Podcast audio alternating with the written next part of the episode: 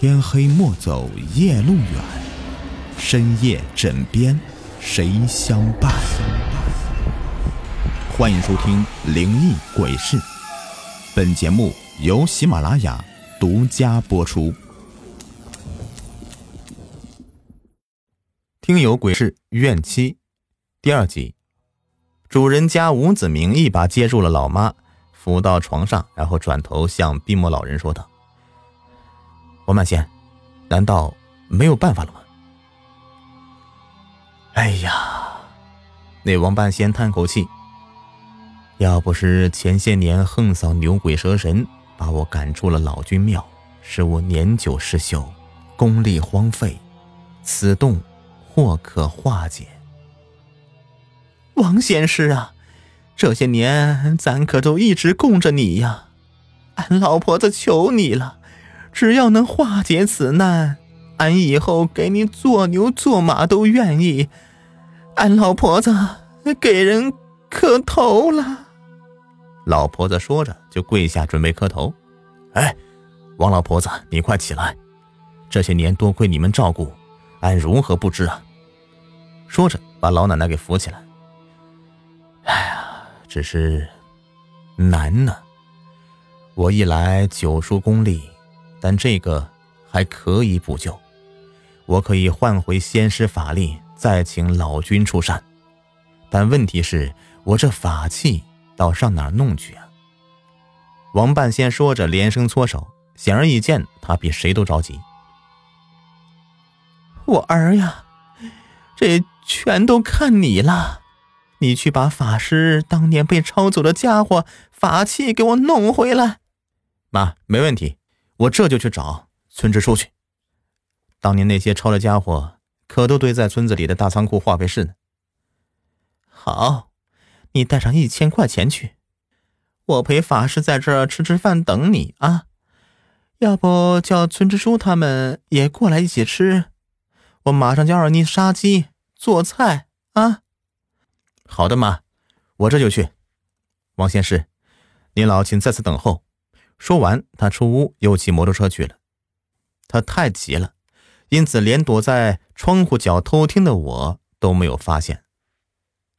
二妮，老奶奶忽然大声喊我：“哎，我在这呢！”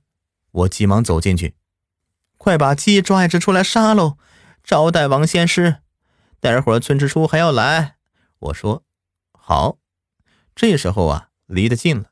我查看一下这王仙师一下，忽的，他紧闭的眼睛忽然动了一下，像是睁开了一样。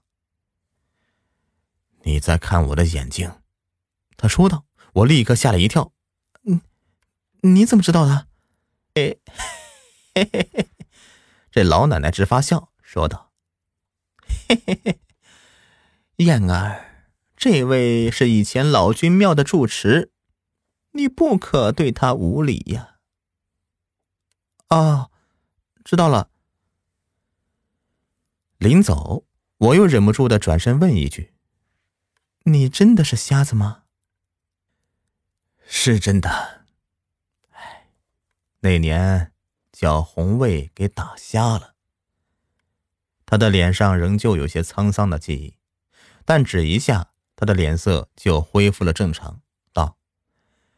但是我的天眼已经早开了，除了日常略微行动不便以外，其余洞察人事皆无影响，甚至灵异之术不练与自惊罢了。看他如此神奇，我也就没敢再乱问了。同时也怕老奶奶不高兴，我急急忙忙的杀鸡做饭去了。杀鸡的时候，我碰到一件怪事儿，那只鸡被我杀死以后。居然无头的身子又在园子里面跑了一阵，我追了好几圈才把它给逮住，放在铁盘里，倒入开水烫死了。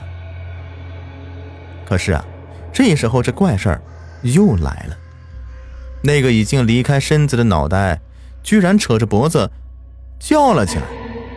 我这时候再胆大也扛不住啊，吓得一壶热水掉在地上，院子里咣当一声响。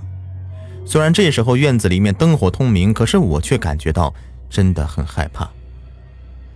怎么了，燕子？老奶奶在屋子里面听到动静，我正要回答，这时候屋外的摩托车声响起，主人家领着村上的支书走进来了。人一多，我就不害怕了，于是又捡起鸡脑袋，飞快的褪起毛来。其实我平常手脚都挺麻利的，要不然主人家也不会找我一个外乡人在这里干了。村上的穷孩子家多的是。不一会儿，我把煮好的鸡汤肉给端上去，然后我正要走开，不妨碍他们说正事的时候，王半仙儿忽然开口说道。你留下一起吃吧。啊不，我说，我还是到外面去吃吧。燕儿，王先生叫你留下，你就留下啊。主人家黎明开口对我说道。于是我只好坐下来跟他们起誓。坐下吧。王先师说：“待会儿这事还需要你帮忙呢。”哦。我就坐下了，心里面一阵懵啊，半懂不懂的看着他。明儿，那仙师的法器怎么样了？娘，这事儿全办妥了。原先那年抄的家伙都好好的，叫支书给收藏着呢。不过那件道袍叫老鼠给咬了个洞。哦，那就好啊。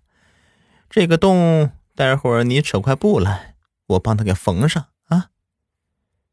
老奶奶高兴的说道：“她年轻时候听说是刺绣的好手，缝补的活自然不在话下。”这时候，王仙师马上说：“哎，不能用一般的线缝，得用未婚女子的头发串联起来。”说到这儿，我马上明白了仙师留下我的意思了。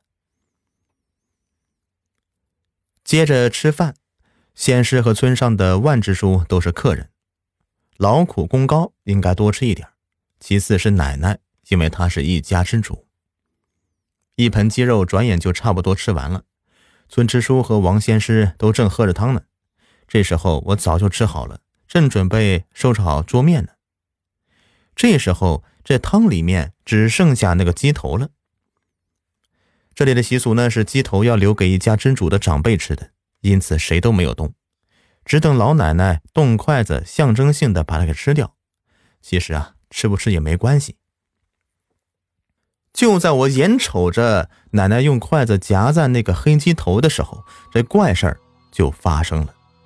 只见到那个鸡猛地张开嘴，竟然含住了那筷子的头。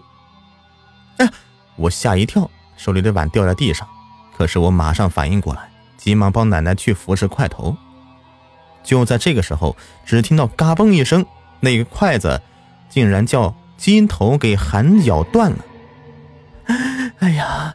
奶奶吓得是一口气上不来，喉咙里面卡着口痰，气不上来，脸色马上就变乌黑了，身子向后一倒。妈！主人家跑过去，一把抱住她。怎么了？支书和王先生一起放下汤碗，急问。刚才他们急于忙着喝汤，没注意到这情形。我于是。结结巴巴地说：“鸡头把奶奶的筷头给咬断了。”啊！王半仙大叫着：“快把鸡头给拿出来扔掉！”支书犹豫着，伸手进去抓他，然后鸡嘴一张，他一声惨叫，手上顿时鲜血淋漓。哎呦！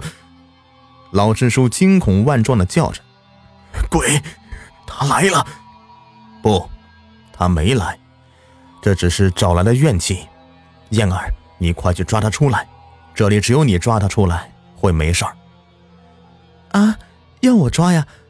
我很害怕。但是主人家正扶着他母亲呢，为他抹脖子，为他顺气。王仙师显然不愿意动手，于是我只好大着胆子，闭上眼睛，一把狠狠地抓下去，把那鸡头给拿出来扔到地上。就在这时候，奶奶那口痰忽然就咳了出来，气又换了过来。这怎么回事？主人家吴子明问王仙师。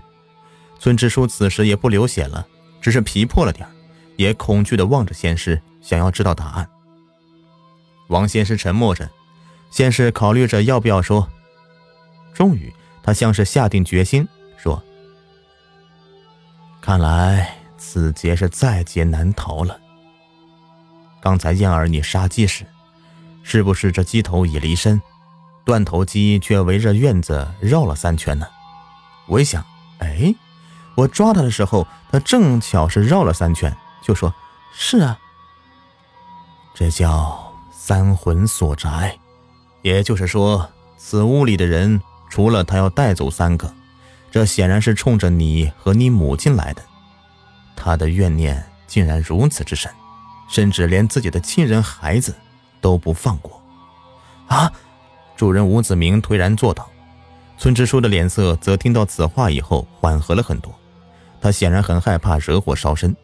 虽然那时候一千元很可贵，可是跟鬼追魂比起来，还是命要紧。本集已播完，下集更加精彩。